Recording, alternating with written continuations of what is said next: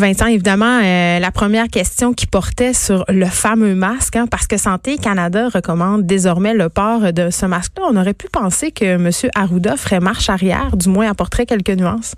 Oui, il l'a pas fait euh, marche arrière, mais on le sent quand un même. peu exaspéré. On le sent un peu. Euh, je ne veux pas dire que M. Arruda est orgueilleux, mais peut-être de faire de la, un peu de misère à faire le le passage là, de dire ben non, faut pas porter le masque non médical euh, à ben oui, il faut le porter, mais effectivement, il semble y avoir un virage depuis quelques jours et même quelques semaines là, un peu partout à travers le monde. On a vu les États-Unis qui l'ont recommandé. La France est sur le point de recommander. Là, on le sent justement le virage dans le discours, là, comme quoi euh, on comprend que le virus est tellement contagieux par la voie des airs, plus qu'on croyait, que de se protéger à l'aide d'un tissu, là, la bouche semble avoir un effet positif.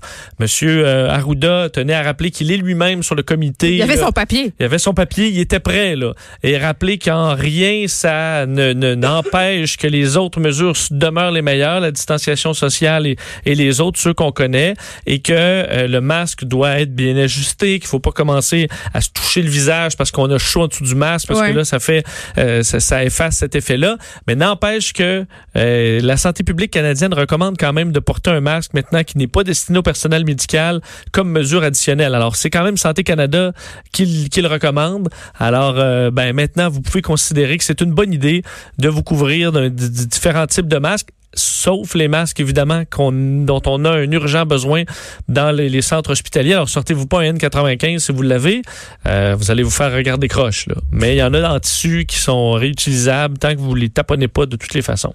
Évidemment, est-ce que derrière ça, je pense que ce, Qu'est-ce qu'on craint, c'est vraiment le fait que ce masque-là crée un faux sentiment de sécurité. Là, par ailleurs, M. Arruda a parlé à plusieurs reprises euh, euh, de ce sentiment-là. Mais je sais pas, là, Vincent, si toi, tu as trouvé ça très clair, euh, ces directives par rapport au port des masques maison, parce qu'il disait, bon, écoutez, dans certaines situations, on peut le porter quand la distanciation sociale est impossible. Il a donné l'exemple de l'épicerie, euh, des transports en commun, et il a dit si vous êtes malade et si vous sortez, mais moi dans ma tête en ce moment, et je pense que c'est ça dans la tête de bien des gens, du moins je l'espère, si on est malade, si on a des symptômes, on se doit de rester à la maison si c'est possible.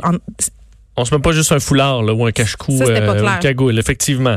Mais ça, là-dessus, sur les masques, on va, on va voir. Parce qu'on sent qu'il y a un virage. Dans deux, trois jours, là, on aura des guides euh, très clairs de Santé Canada, probablement de la santé publique du Québec sur comment mettre un masque, comment le faire chez soi, euh, comment s'assurer qu'il soit sécuritaire. On le voit déjà aux États-Unis, là, tout ça est en train de sortir. Et on le voit aussi sur Internet. Il y a des gens qui ont flairé la bonne affaire et qui commencent à vendre des masques maison.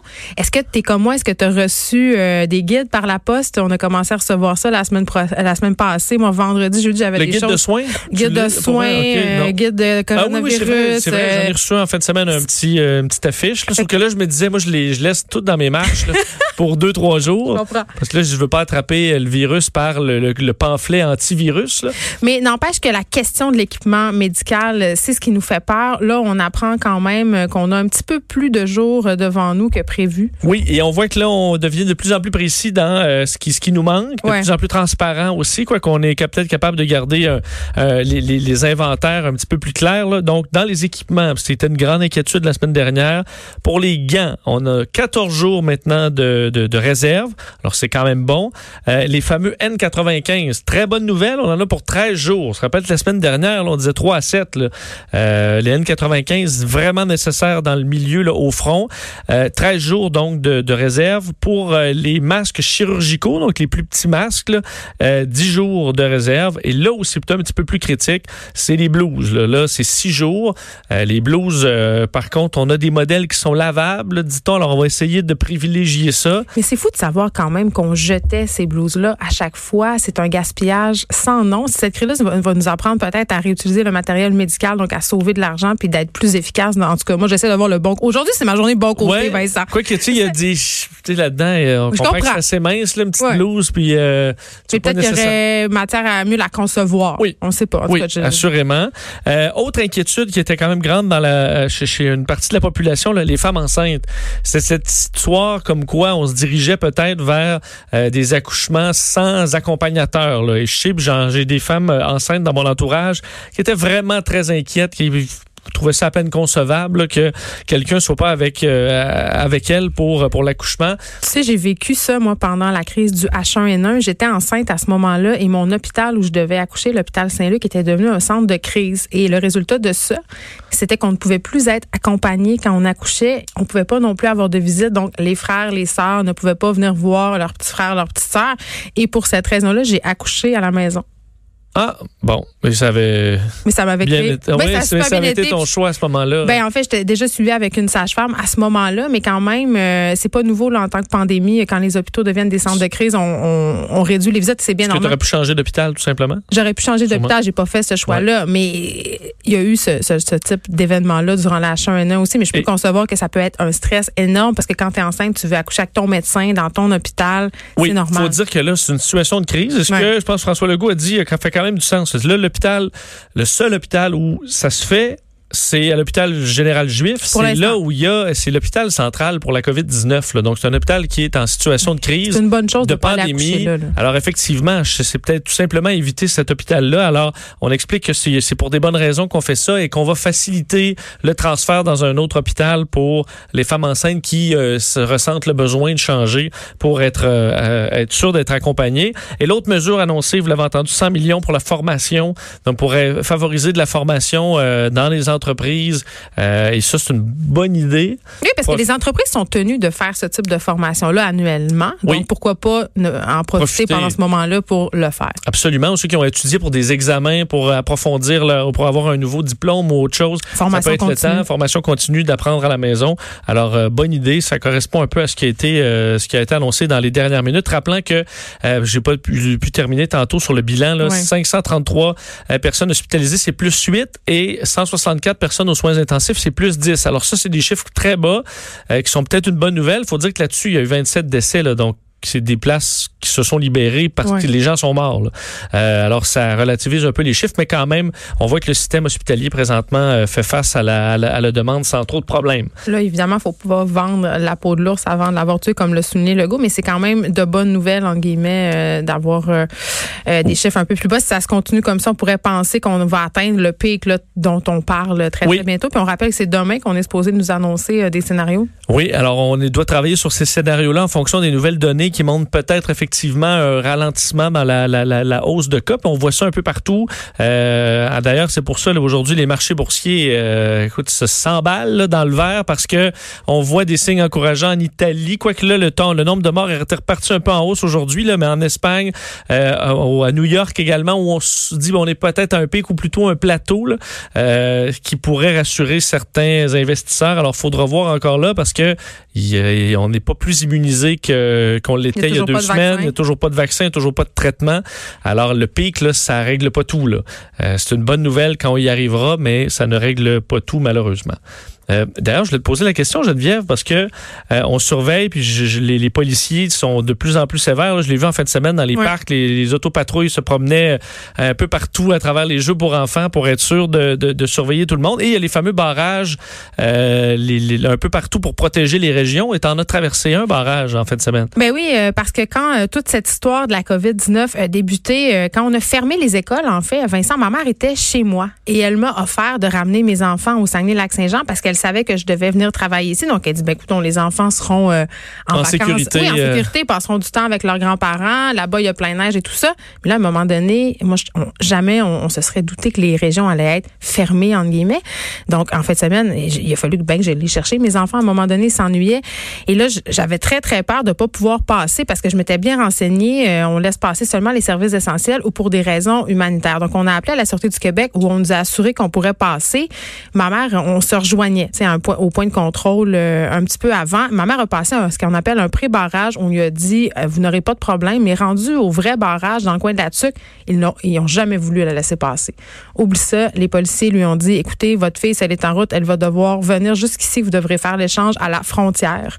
Et c'est ce que j'ai fait. J'ai fait environ euh, trois heures de route aller, trois heures de route pour revenir. Et vraiment, quand je suis arrivée, les policières, euh, il y avait un policier, une policière trois voitures de police et on a dû se faire l'échange. Ils m'ont Oui, vraiment comme bien un échange averti. D'espions entre Oui, oui. les Russes et les Américains. Non, non, ils m'ont vraiment bien averti. Ils m'ont dit, écoutez, madame, je veux juste souligner par contre qu'ils ont été à, tout moment dans cette er- intervention-là vraiment euh, très gentils, très avenants, m'ont remercié pour ma collaboration, ont souligné que les gens étaient bêtes, ils reçoivent beaucoup d'insultes. Euh, Vraiment, c'est Oui, c'est censé être juste euh, gentil, ça va vous ah, ça, aider. ça évite beaucoup de problèmes. Oui. Oui, c'est ça. Donc, on devait s'échanger les enfants sans s'approcher. Parce que si j'approchais ma mère ou mon beau-père euh, à moins Ah, de deux mètres, il aurait dû euh, se mettre en, en isolement pour 14 jours. Et, et donc, c'était compliqué. Il fallait dire aux enfants, euh, le faites vos Vous câlins à courez, vous grand-papa. vous revenez euh, pas ça, après, faites vos câlins. Puis, là, ils m'ont vraiment comme un- une prise d'otage. Ils m'ont balancé les sacs. Je les ai mis dans mon coffre d'auto. J'ai pris les enfants, puis j'ai dit, j'ai embrassé mes parents à distance. Je leur ai dit bye. euh, Puis c'est ça. On était à deux mètres C'est de spécial, distance. hein? C'était vraiment spécial. Puis je me suis dit, est-ce que mes enfants vont rester marqués de ça? Parce que c'est quand même assez impressionnant. Mais les policiers ont été très, très gentils avec mes enfants quand ils me les ont amenés. Ils ont expliqué aux enfants que c'était pour euh, justement que pas grand-papa puis grand-maman attrapent le virus puis tout Ben, ils ça. vont être marqués. Est-ce qu'ils vont être marqués de façon négative? Pas. pas. nécessairement. Ça Non. va être ex- une expérience de plus dans leur vie. Mais quand même, la policière de la SQ me racontait, euh, parce que les barrages, hein, ils installent ça où ils peuvent, évidemment. Il y a des gens qui se retrouvent euh, à être finalement confinés dans une partie de la ville, peuvent plus aller faire leur épicerie qui est à comme cinq minutes en voiture. Là, il y a le barrage, doivent aller à Shawinigan à une heure de voiture. Tu sais, ça, ça, ça fait des gens qui sont en colère et vraiment, euh, ça a l'air de, de compliquer sa tâche. Les gens ne collaborent pas vraiment. Là, ils comprennent non, surtout pas. que les policiers n'ont pas décidé nécessairement où ça allait être placé. euh, Non, c'est ça. Le policier, là, il fait ce qu'il peut. là. Mais c'est-tu qu'est-ce qui m'a surprise, par contre, parce que en, en écoutant les mesures euh, par rapport aux régions de, de, la, de la ministre Guilbeault et de François Legault, je me disais, il va y avoir, parce que je suis partie de Montréal quand même, je me suis rendue jusqu'à Shawinigan, je me disais, il va, je vais en frapper des barrages à un moment donné, c'est le seul que j'ai frappé. C'est donc dire que j'aurais pu me promener vraiment beaucoup au Québec, moi qui viens de Montréal, une région donc, où il y a beaucoup de cas de COVID-19, puis aller dans plusieurs villes sans être inquiété par les policiers. Je n'ai rencontré qu'un seul barrage en 300 km. Là. Oui. En même temps, euh, c'est compliqué Je comprends. faire des barrages partout. Je comprends, puis je veux pas qu'on fasse des barrages partout, mais ça m'a surpris. Je pensais vraiment euh, me frapper à plus de barrages. Rapidement, euh, Vincent, Oui. est-ce que tu peux euh, nous dire un peu ce qui s'est passé du côté euh, du gouvernement Trudeau ce Oui, matin? rapidement, te dire que euh, je- bon, Justin Trudeau qui a tenu d'un à saluer les deux ans de la tragédie des Broncos de Humboldt. Hein, vous vous en souvenez assurément, cet euh, horrible accident impliquant un autobus et un camion lourd qui a fait 16 morts Dans et 13 l'Ouest, blessés oui. là, dans l'Ouest avec euh, euh, bon une histoire qui avait ébranlé le Canada. Ça fait deux ans, euh, jour pour jour. Alors, il, il saluait euh, évidemment les Canadiens qui ont eu à traverser cette horrible épreuve. Sinon, euh, aujourd'hui, c'était le jour 1 là, en ligne pour la fameuse PCU, la prestation bon. canadienne d'urgence. Ça Euh, marche-tu? ça marche bien, semble-t-il. Il y a eu, je vois sur les réseaux sociaux, des gens qui ont été déconnectés à cause de problèmes de serveurs, mais en général, là, ça semblait être plutôt simple, plutôt fonctionnel. Euh, Canada.ca pour ceux qui sont nés donc janvier, février, mars aujourd'hui. Ensuite, c'est la déclinaison là, au fil des jours, question de pas surcharger le système. Euh, vous avez un numéro de téléphone si vous, pour ceux qui n'ont pas une connexion internet, c'est 1 800 959 2019, 1 800 959 2019 et euh, Justin Trudeau aujourd'hui qui a dit ceux qui avaient qui ont un peu laissé pour compte là, qui sont tombés euh, dans les angles morts de, du la PCU ou des cracks du système, euh, on va réouvrir un peu plus là, entre autres ceux qui ont euh, fait par exemple des euh, certaines heures donc moins de 10 heures de travail dans le par semaine, euh, à peu près moins de 500 dollars et qui là dès que tu faisais un travail toi à 100 dollars, ben, tu te retrouvais à ne plus être éligible pour le 2000. Alors c'était compliqué, soit on va régler ça, entre autres également pour les pompiers volontaires, il y a certains organismes. Alors ceux qui ont été oubliés dans les prochains jours, Justin Trudeau aura des annonces euh, pour aller euh, compenser pour ces gens-là. 200 000 personnes à 11 heures avaient déjà fait leur demande depuis le matin. Alors ça montre que le, le système quand même fonctionne et on a euh, expliqué que euh, pour les équipements, là, la même inquiétude que le gouvernement provincial, il y a des discussions avec les Américains dans le but d'empêcher un bloc là, des, euh, des, des exportations. Bon, on sait qu'il semble y avoir déjà des cas euh, où des arrivages ont été bloqués par les Américains, mais on dit que les discussions se font entre Mike Pompeo et son homologue au Canada, François-Philippe Champagne. Justin Trudeau s'est montré optimiste. Ben, on verra si ça se confirme. Très bien, merci pour cette Salut. info. Virus Vincent Dutroux